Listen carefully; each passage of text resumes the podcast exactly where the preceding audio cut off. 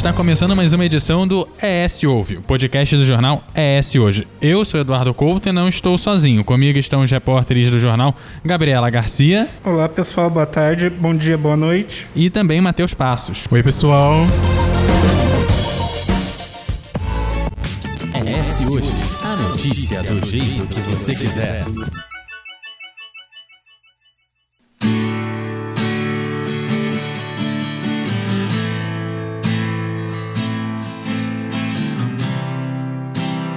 De um traço mais fino e discreto no olho a cores fortes e extravagantes, a maquiagem para alguns não passa de um hábito rotineiro para esconder aquela espinha incômoda ou valorizar o formato do rosto. Para outros, no entanto, é sinônimo de afirmação ou aceitação. Todo mundo tem direito a ter aquele brilho amasso. Mas e quando isso é usado de forma generalizada ou apenas caricata, o que pode soar como uma agressão internalizada e muitas vezes banalizada contra travestis e mulheres trans? Um episódio recente, de 27 de janeiro, no terceiro dia de confinamento na casa do Big Brother Brasil 2021, chamou a atenção para isso. Só que diante deste debate, é preciso fazer um adendo de que a identidade de mulheres trans e travestis não está apenas ligada ao uso da maquiagem. Uma prática, por exemplo, que por si só escancara o preconceito e assola a representatividade deste grupo é o transfake quando se escala somente pessoas cisgêneras, aquelas que se reconhecem com o gênero de nascimento, para interpretar pessoas transgêneras, que são pessoas que não se identificam com um gênero de nascimento em filmes, novelas e espetáculo. Para falar sobre transfobia, o uso cômico de maquiagem e concepções erradas acerca da identidade travesti e de mulheres trans, e também sobre o que é a prática transfake, a gente recebe, também dá as boas-vindas ao episódio desta semana do podcast ES Ouve, a subsecretária de Obras e Tecnologia do município de Viana, Valentina Moraes. Bem-vinda, Valentina. Olá, muito obrigada. E também com a gente, de forma remota, a coordenadora da Aliança Nacional LGBTI+, no Espírito Santo e presidenta do Fórum LGBTI+, na Serra, Laisa Lima. Bem-vinda, Laisa. Olá, obrigada, obrigada a todos. Muito feliz de estar aqui. Bom, para começo de conversa e para contextualizar, né, o episódio para quem não tá por dentro disso, dentro do BBB, né, é, alguns homens, incluindo o Caio, o Fiuk, o Rodolfo, o Projota, desfilaram, né, numa campanha de uma marca que está patrocinando o programa e posaram para fotos com maquiagem, imitando gestos femininos. Isso por um certo modo, incomodou a psicóloga Lumena, uma participante também do programa, que criticou a postura dos rapazes, lembrando que a aparente brincadeira, entre aspas, né? Brincadeira entre aspas, vale deixar ressaltado aqui, deles era sinônimo de violência para travestis e mulheres trans. Eu queria começar com você, Liza, na sua análise. Por que, que a Lumena apontou transfobia nesse episódio de Homens Maquiados e o que, que você traz a mais para essa discussão? Bem, é, é, levando em conta que a gente estava num programa com recorte nacional e quando homens cis se posam, se maqueiam e fazem treje trejeitos femininos, isso ofende as milhares de vidas trans e travestis nesse país. Porque quando a gente leva em consideração que esses homens se caracterizam com uma identidade que não é deles reforça esse estereótipo transfóbico que vive esse país. Dado o momento que a televisão brasileira coloca a população trans sempre caricata, sempre agressiva, sempre com primórdios de alegrar as pessoas e não trazer a real identidade dessa população, isso assola mais esse país transfóbico. Temos o caso, por exemplo, de Sarita, na novela Explode Coração, onde a personagem era uma mulher trans com estereótipos masculinos totalmente agressiva. Ou seja, as personagens trans dessa novela, vividas por homens héteros e mulheres heterossexuais, tiram da imagem real de fato da vida da população trans, usurpam lugares das verdadeiras artistas trans que deveriam estar mostrando à sociedade a sua real identidade. Eu queria continuar aqui então falando agora com você, Valentina. De um certo modo, depois dessa discussão toda, muito se levantou que se houve um exagero. Eu queria entender na sua concepção, você assistindo o episódio, é, a repercussão que ele teve, houve um exagero por parte da Lumena ou houve um exagero por parte das pessoas que estão dizendo que ela exagerou? Então, é, o que eu acredito é que boa boa parte das pessoas não identificam isso como um, um agravo, assim, né? Como algo que esteja que incomode. Mas assim, como a Laisla falou, a gente for analisar isso profundamente, a gente vê que assim que a mídia sempre construiu essa imagem em relação às pessoas trans, entendeu? Que são pessoas é, agressivas, que são pessoas que estão dispostas à comédia o tempo inteiro, entendeu? E isso, assim, reforça esse estereótipo que foi construído de maneira muito perversa, entendeu? Em relação às mulheres trans. A gente percebe em alguns programas, alguns filmes atualmente que isso tem saído um pouco dessa linha, mas eu acho que aqui no Brasil ainda a gente tem esse, esse reforço da mídia. Então, assim, para uma pessoa cis que desconhece a luta, desconhece a causa trans, talvez realmente não incomode. Mas se você for analisar de maneira assim mais racional e perceber o quanto que as mulheres trans sofrem transfobia diariamente, como que é, esse processo transfóbico exclui, nos exclui da, de inúmeras várias esferas de convivência, seja acadêmica, profissional, entendeu? Então, eu não acredito que foi um exagero.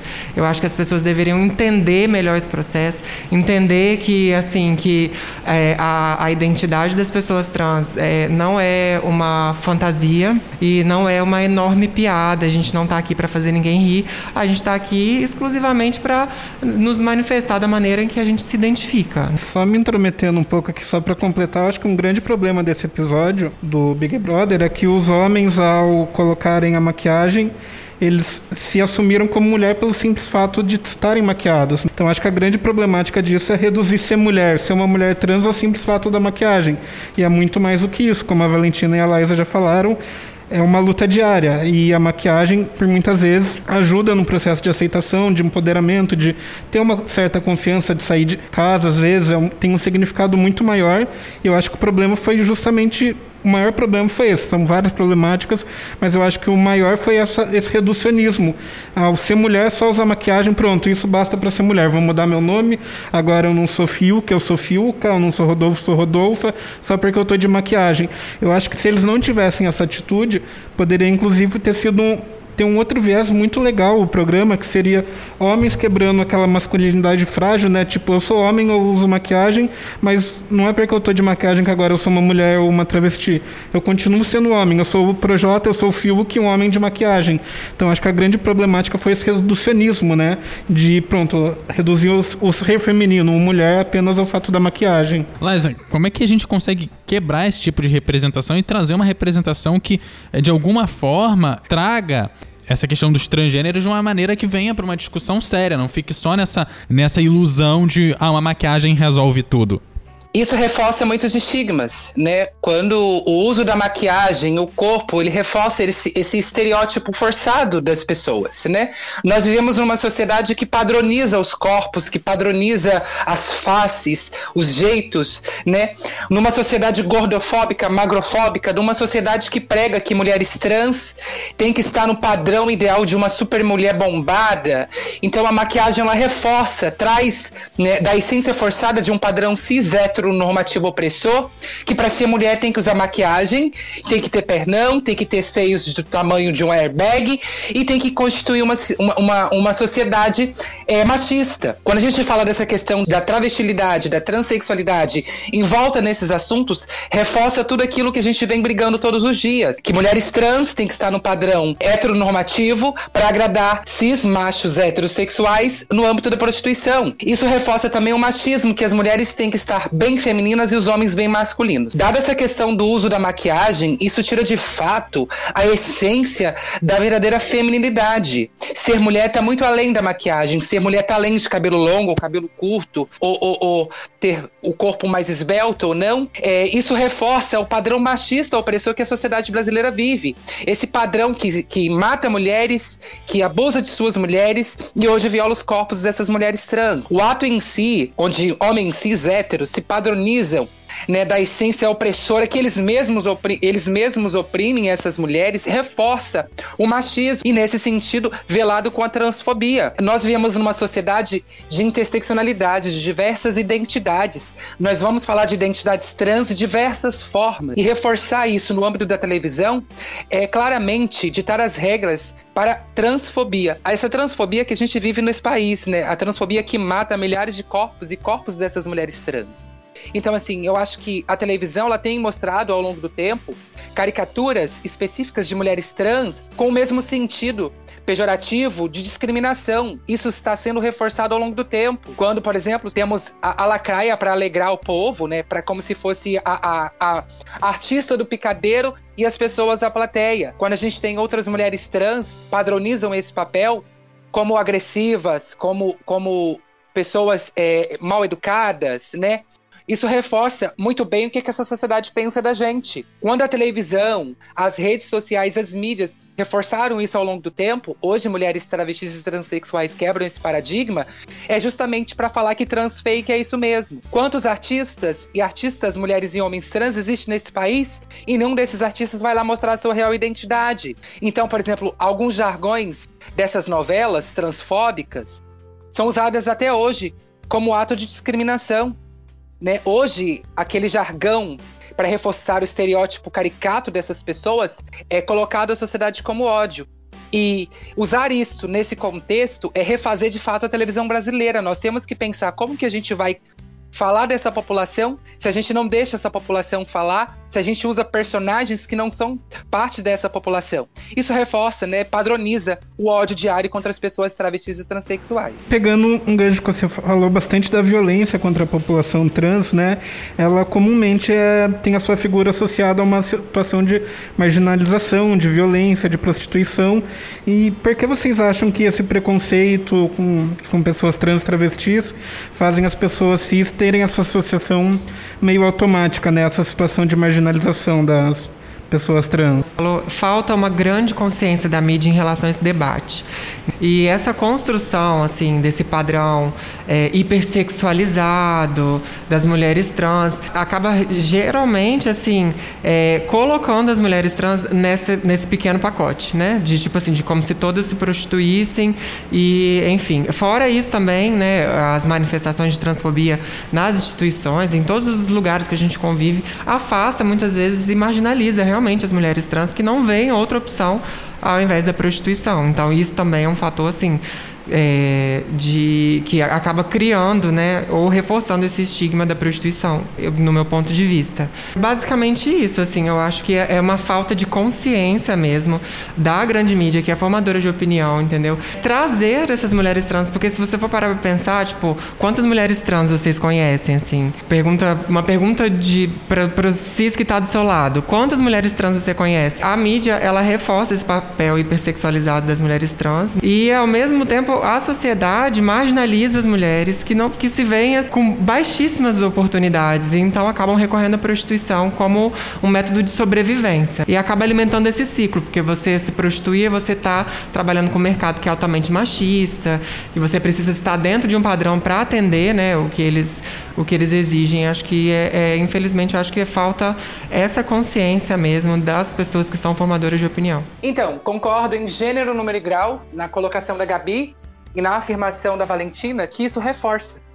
Né? Quando a gente fala de um país que generaliza suas mulheres, né, que explora os corpos das mulheres trans, a gente vai olhar para dois sentidos.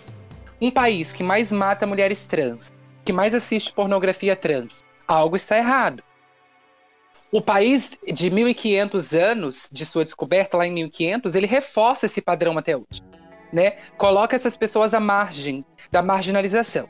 Quem colocou? A elite que aí está, as pessoas que estão no poder, a mídia, né, os formadores de opinião. Quando a gente constrói o país de, de 22 de abril de 1500 até agora, o que, que mudou? O pensamento continua sendo o mesmo, o preconceito continua sendo o mesmo. E falar de uma população trans que ao longo do processo busca a afirmação da sua identidade, isso foge além de muitas questões. Nós estamos falando da construção do movimento trans recente, estigmatizado pelo próprio segmento LGBT.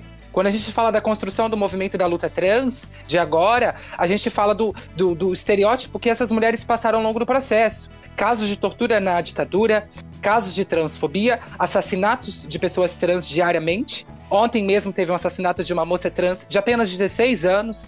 Mês passado teve uma de 14 anos.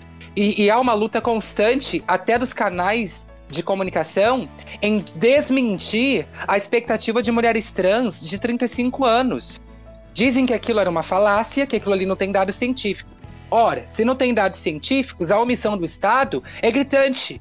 O IBGE não classifica essa população como população brasileira. Como que a gente vai discutir políticas públicas para essa população se somos é, é, marginalizados ao longo do processo? Pela elite política, pela elite econômica e pela elite de, de formadores de opiniões. Valentina vai falar de uma questão muito, muito correta na questão da, da, da, das pessoas trans e travestis na prostituição.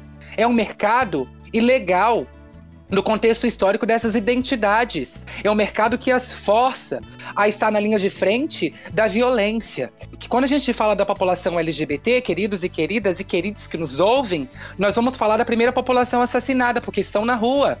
Eu tinha falado com Gabi em uma matéria atrás que quando a gente começou a pandemia, muitas pessoas disseram que tem que ficar em casa. Mas a gente fala de uma população que sequer tem casa, sequer tem identidade, sequer tem dignidade, vai ter que se prostituir para comer, para viver, para dormir. A gente fala de uma construção política que negou todo esse processo para essa população.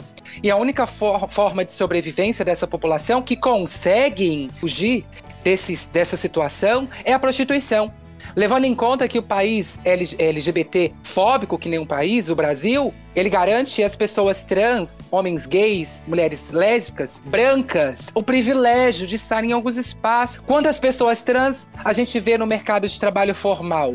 Quantas pessoas trans que a gente vê nas universidades? Quantas pessoas trans que a gente vê detentoras de cargos na administração pública? São pessoas trans, historicamente falando, privilegiadas, brancas, dado um sistema que o país é racista, é machista, e são pessoas que normalmente têm o que a gente chama de passabilidade. Aquela pessoa pessoa que é trans, mas fisicamente, aparentemente, é uma mulher perfeita na sua visão, que poucos vão descobrir, entre aspas, que essa mulher é uma pessoa trans. Então há um certo negacionismo das outras identidades. Para mim, ser detentora de alguns direitos dentro da concepção que vive esse país, a gente tem que entender que algumas pessoas são privilegiadas e outras não trazer um adendo para essa conversa, um caso que chamou bastante atenção de uma mulher trans que foi assassinada num quarto de motel em Manaus com um tiro no peito. O homem que estava com ela era um policial militar. Para fugir, a moça da recepção não queria deixar ele sair de lá ele simplesmente deu a ré no carro, levou o portão junto e fugiu.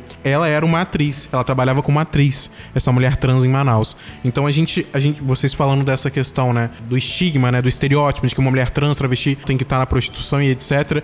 A primeira coisa que, que me veio à mente, né, um, um, policiamento meu, também das pessoas que eu conversei é, ah, ela estava se prostituindo. E quando a gente vai pesquisar mais, quando a gente se aprofunda na história, a gente vê, ela não era uma prostituta, ela estava, ela não trabalhava com isso, ela, ela, tava, ela trabalhava como atriz, muitas vezes poderia estar tendo um caso com aquele homem, aconteceu algum desentendimento dentro dali, e ele, para não sair dentro do estereótipo de homem cis, macho, que não, que, não, que não fica com mulheres trans ou travestis, ele simplesmente deu um tiro no peito como se aquilo fosse resolver alguma coisa, né?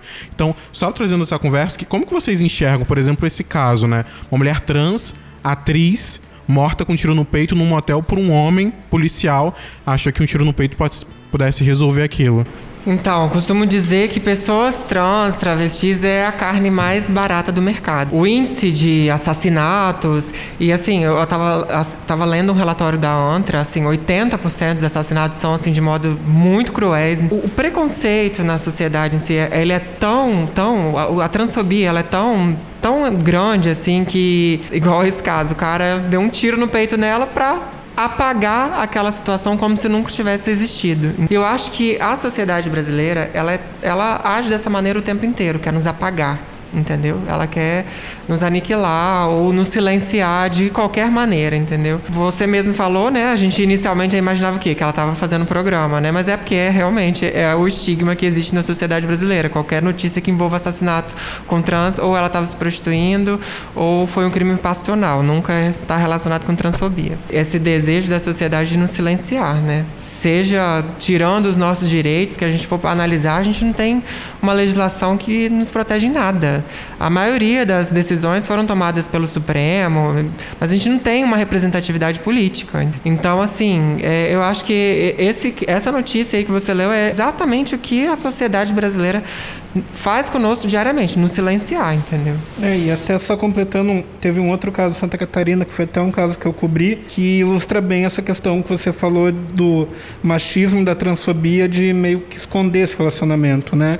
que foi um caso que aconteceu em Criciúma, em Santa Catarina, que eu fiz a cobertura, que o homem ele deu mais de 30 facadas na cabeça da mulher, porque ele estava com medo que ela fosse falar para que ele estava devendo para ela, e ele ficou com medo que ela falasse para a mãe dele que ele estava se envolvendo com uma travesti e estava devendo, por isso deu 30 facadas na cabeça dela. Então acho que esses dois casos ilustram bem essa questão do machismo, de transfobia, né, de querer esconder isso e a forma de esconder é apagando.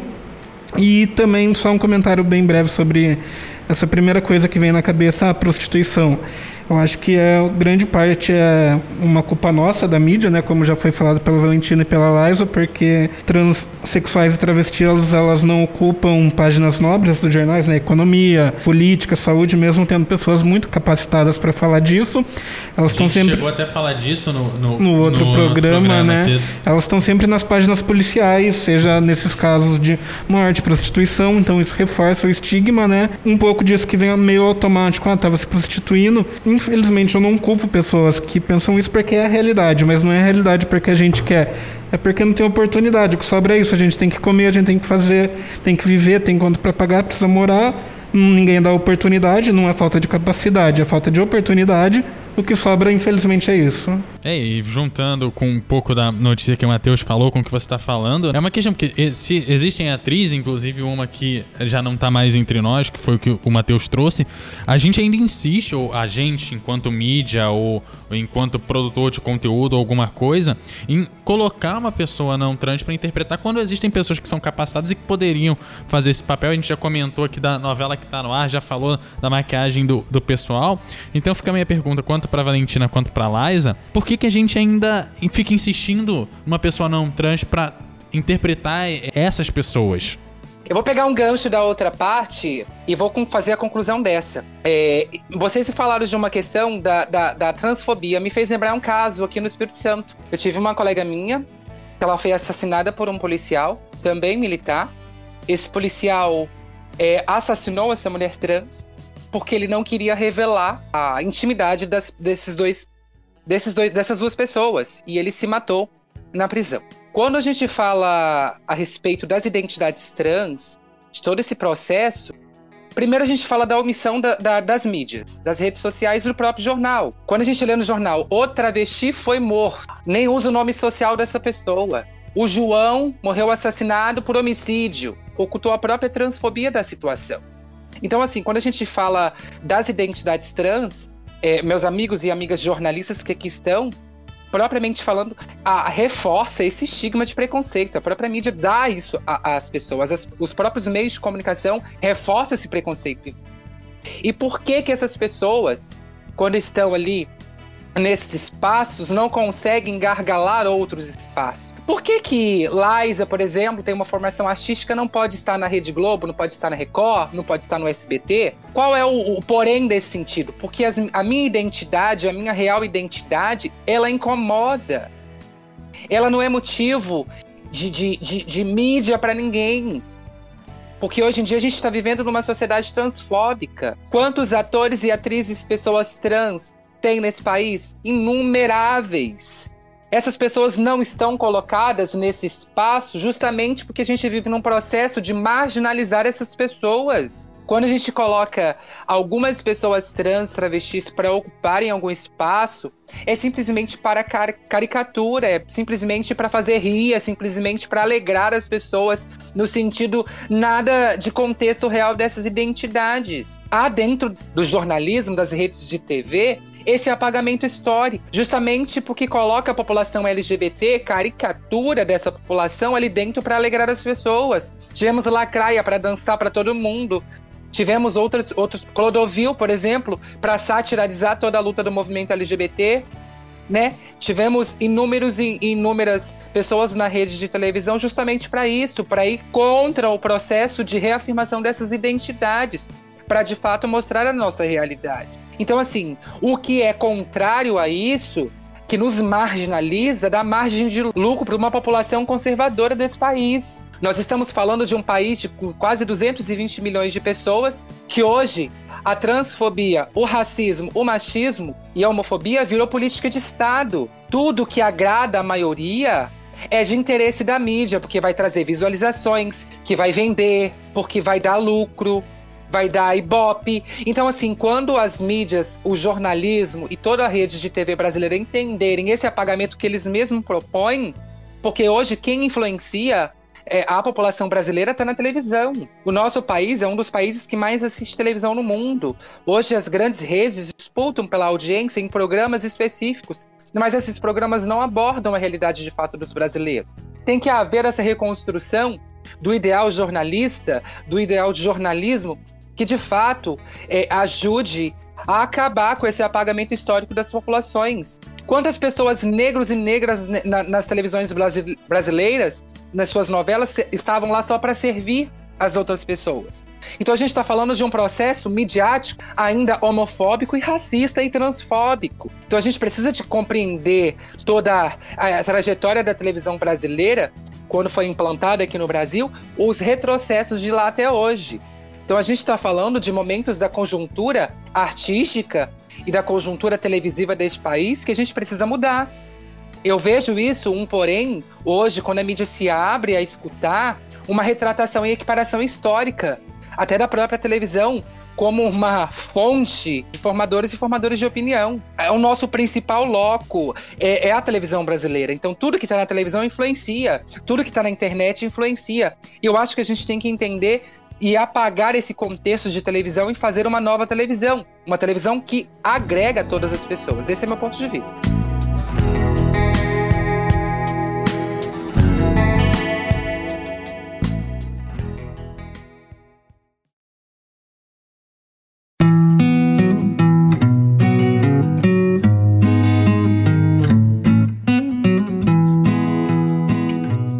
Teve uma novela das nove, por exemplo, uma mulher trans interpretando um, papel de mulher trans mesmo. Ela é, não, não, mostrou o processo de transição como mostra na novela que está no ar atualmente, que foi a Glamour Garcia. A gente sabe que ser travesti, ser mulher trans, não é uma fantasia e tampouco uma expressão artística, né, com fins lucrativos e com fins de entretenimento, como a gente viu, por exemplo, no Big Brother.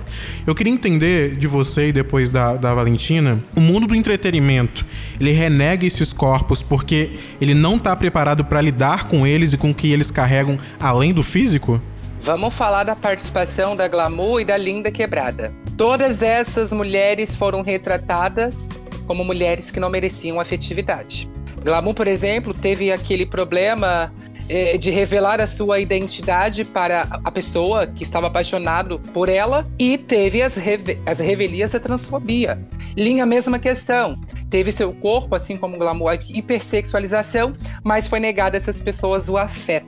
Como é que pode? Eu posso falar das pessoas trans, mas eu não posso dar um final feliz a essas pessoas, eu não posso dar a elas afetividade, um romance digno de homens e mulheres cis heterossexuais. Então, assim, o que, que é isso? A gente retratou as mulheres trans, mas mostramos que elas não são dignas de afeto.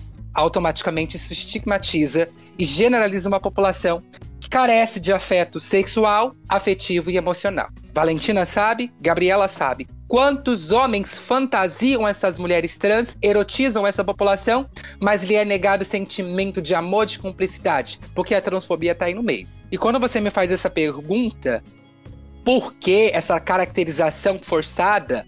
Né? Por que, que a, a, a televisão demonstra e mostra isso para a sociedade? É justamente por isso, para estigmatizar as mais das mais vulneráveis pessoas nesse país.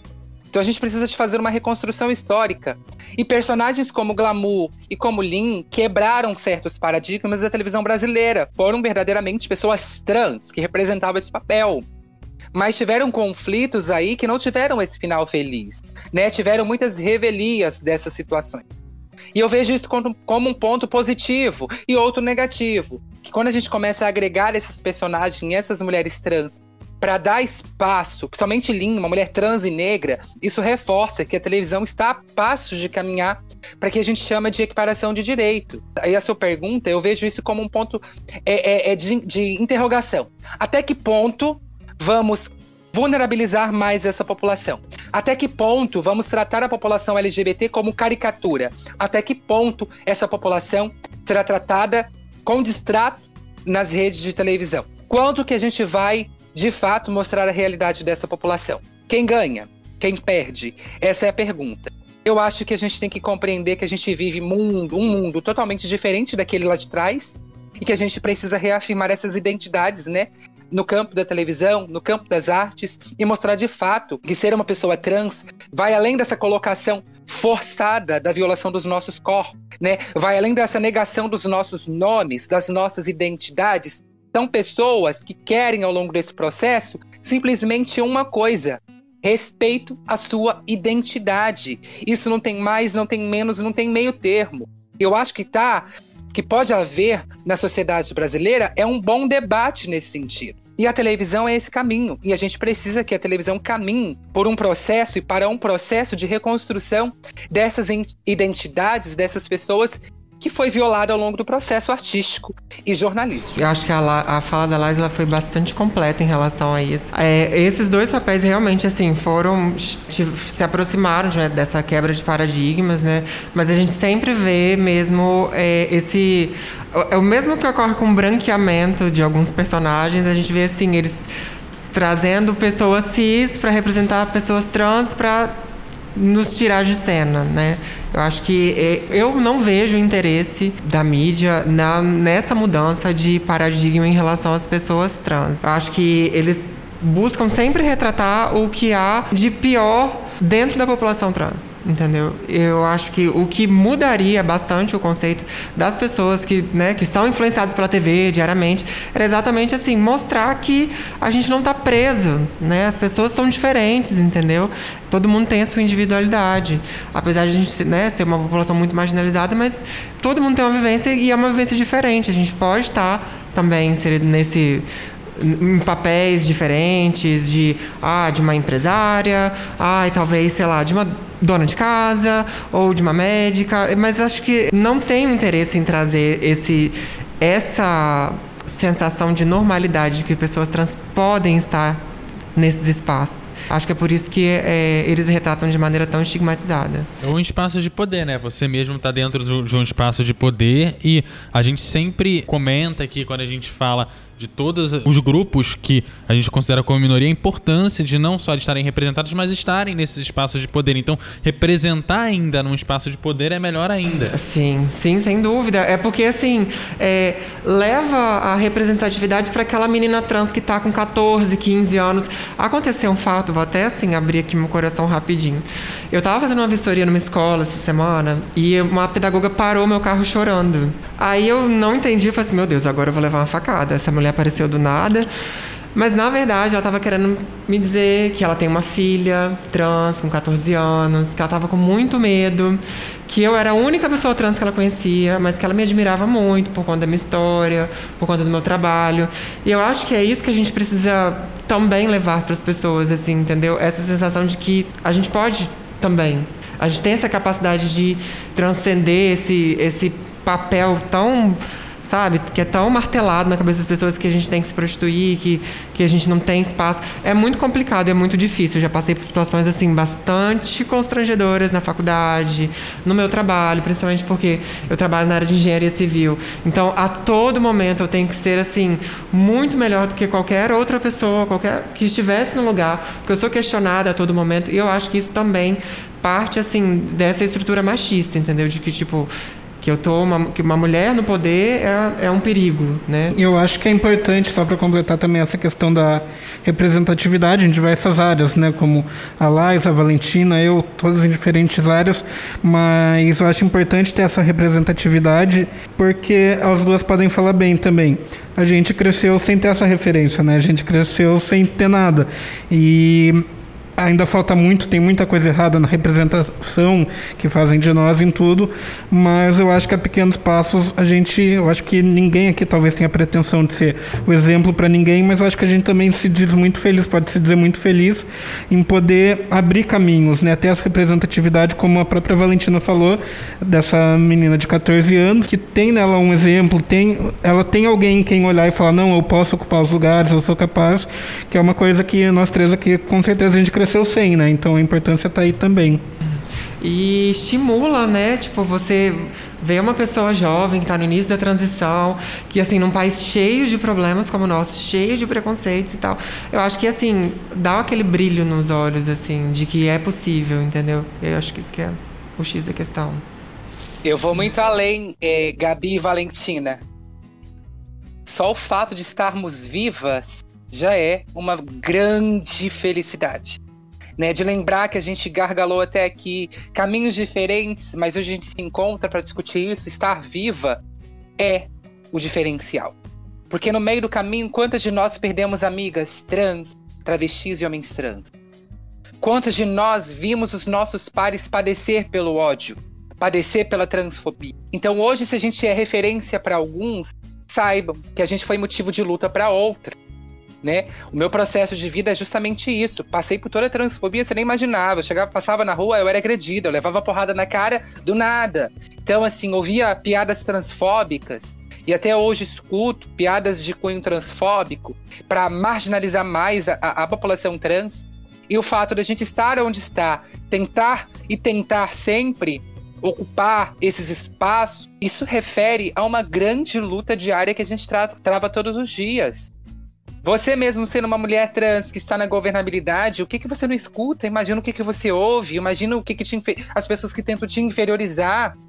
Não foi fácil estar aí, Gabi, hoje no, no, jornalismo, não foi fácil estar nesses lugares. Hoje a gente tem a abertura, mas parece que as pessoas pensam que foi dado pra gente de presente por misericórdia. Não, foi há muito sangue lá atrás, há muita luta existente e há muito ódio que a gente sofreu. Então, assim, estar viva, chegar à expectativa de 35 anos, que é a expectativa da nossa população, e não padecer a transfobia, isso é resistência. Isso sim é sinônimo de luta.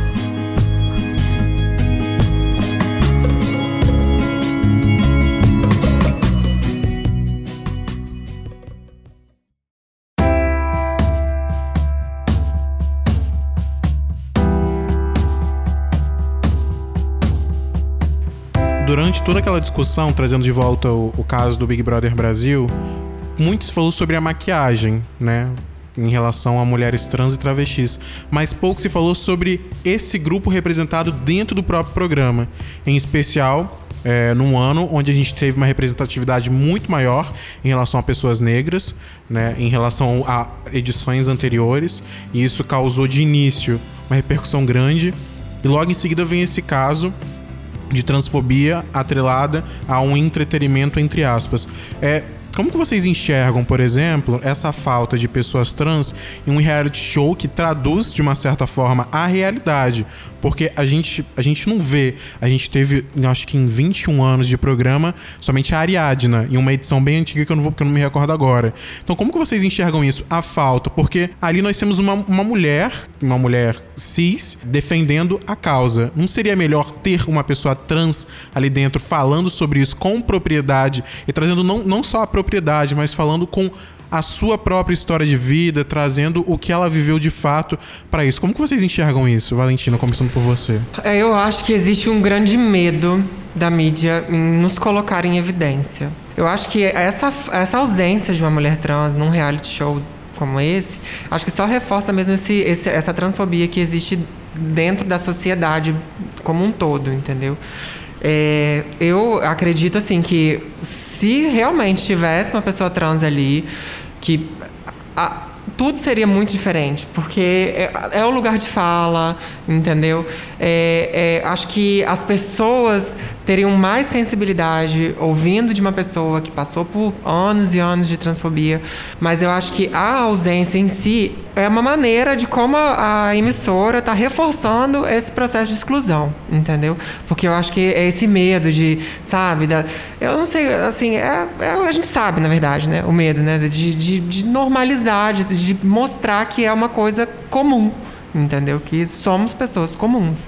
Então, eu acho que essa falta de uma pessoa é, trans dentro do programa é só reforça mesmo esse processo de exclusão que existe na sociedade. Quando a gente fala dessa versão do Big Brother, eu não chamo que aquilo ali de diversidade.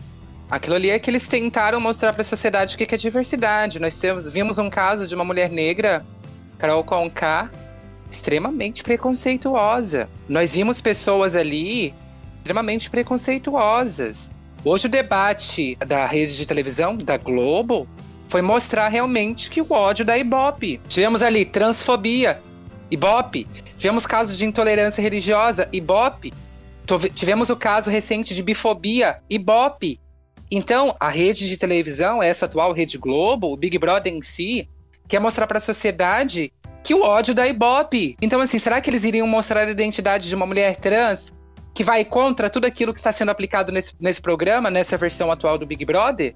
Onde as pessoas falam dos seus ódios, falam das suas fobias, falam dos seus preconceitos como naturalização das coisas e aquilo ali gera um debate é, na sociedade e a rede de televisão e o programa continua influenciando mais ódio, mais preconceito contra as outras pessoas. O fato de um cara bissexual ter o primeiro beijo é, eu vou falar o beijo gay, entre aspas, num programa de televisão do Big Brother da Globo, e a pessoa, pressão psicológica daquelas pessoas que sofrem o racismo, como Carol e demais pessoas, fizeram com, fizeram com que esse cara saísse do programa. Ou seja, a Rede Globo está intencionada a mostrar que há racismo reverso, que há intolerância religiosa reversa.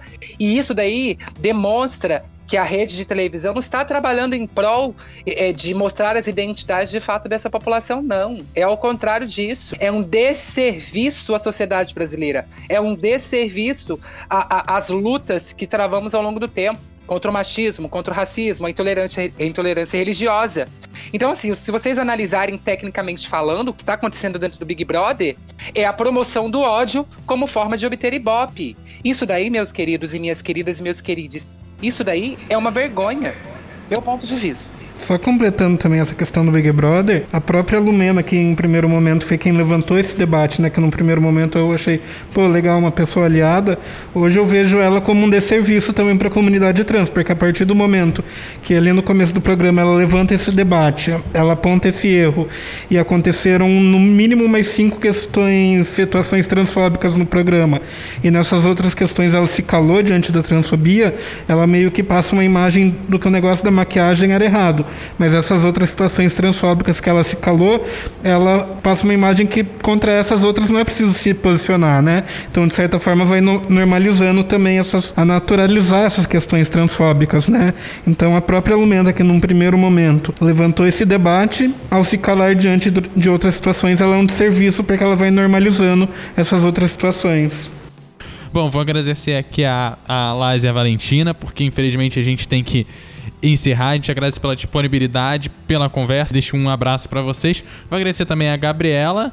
Obrigado pelo convite, pela participação e, e até uma próxima. E ao Matheus. Obrigado, gente. Obrigado, Liza, Valentina. Essa conversa foi essencial. Acho que essas discussões a gente tem que ter para além, né? Para além desse espaço aqui, acho que para todos os cantos, todos os meios de comunicação e etc. Obrigado. É, essa é a nossa luta. E esse foi o ES Ouve, o podcast semanal do jornal ES Hoje, que vai lá todas as segundas-feiras nos principais agregadores de podcast e também lá no eshoje.com.br. O programa de hoje contou com a apresentação de Gabriela Garcia, eu, Eduardo Couto, também Matheus Passos, a produção de Gabriela Garcia e Matheus Passos, o texto do Matheus Passos, a edição minha, Eduardo Couto, e a direção de jornalismo era Daniele Coutinho. Gente, aquele abraço e até a próxima.